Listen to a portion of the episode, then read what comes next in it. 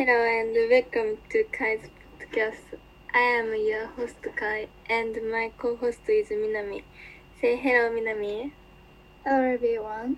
What is today's topic, Kai?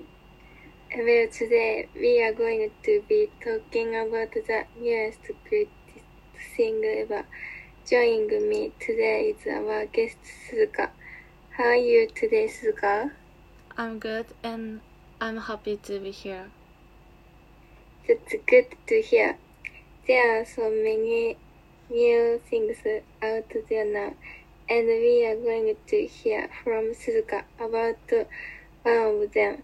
So Suzuka, tell us what you want to introduce to us. I want to introduce Chance Eau Tendre hair oil. Why is that? It's Chanel's hair oil. It's the perfect pro- product when you set your hair How come? because it contains ingredients that are smooth and gentle on the hair while moisturizing to the texture. And this hair oil is very good smell. Or So, so what do you think, Minami? sorry, uh, word that that sounds very great. I I have heard over this winter season. Yes, it is. Everyone want, wants to use hair oil that has a nice scent and it's gentle on the hair, right? I sure do.